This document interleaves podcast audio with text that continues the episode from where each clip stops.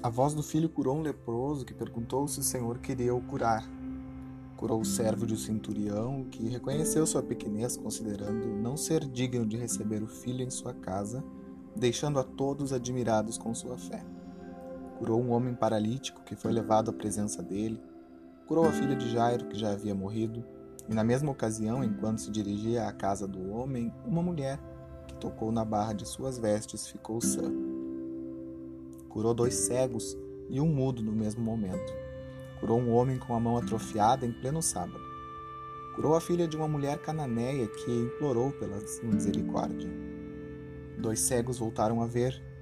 Curou um endemoniado curou a um cego em Betsaida, curou um homem surdo e gago, curou um menino endemoniado, curou, ressuscitando ao filho de uma viúva em Naim.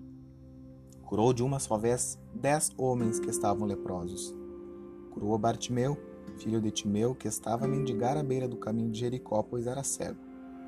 Curou em pleno sábado, no meio da sinagoga, uma mulher que estava encurvada por 18 anos curou um homem que há 38 anos estava à espera de um milagre, na expectativa de um anjo movimentar as águas no tanque de Betesda. Curou mais uma vez, ressuscitou desta vez seu amigo Lázaro de Betânia, que estava morto há quatro dias. Enfim, nem mesmo os discípulos de Jesus puderam descrever todos os milagres que o Filho fez, enquanto estava aqui nesta terra.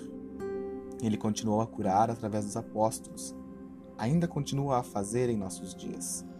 Ninguém no mundo inteiro conseguirá elencar a todos os milagres e curas que Jesus realiza. Foge à lógica da nossa mente humana. Foge à capacidade tecnológica dos mais sofisticados computadores. Não há, não haverá. Só Ele sabe o que fez e o que tem feito no interior de cada um de nós.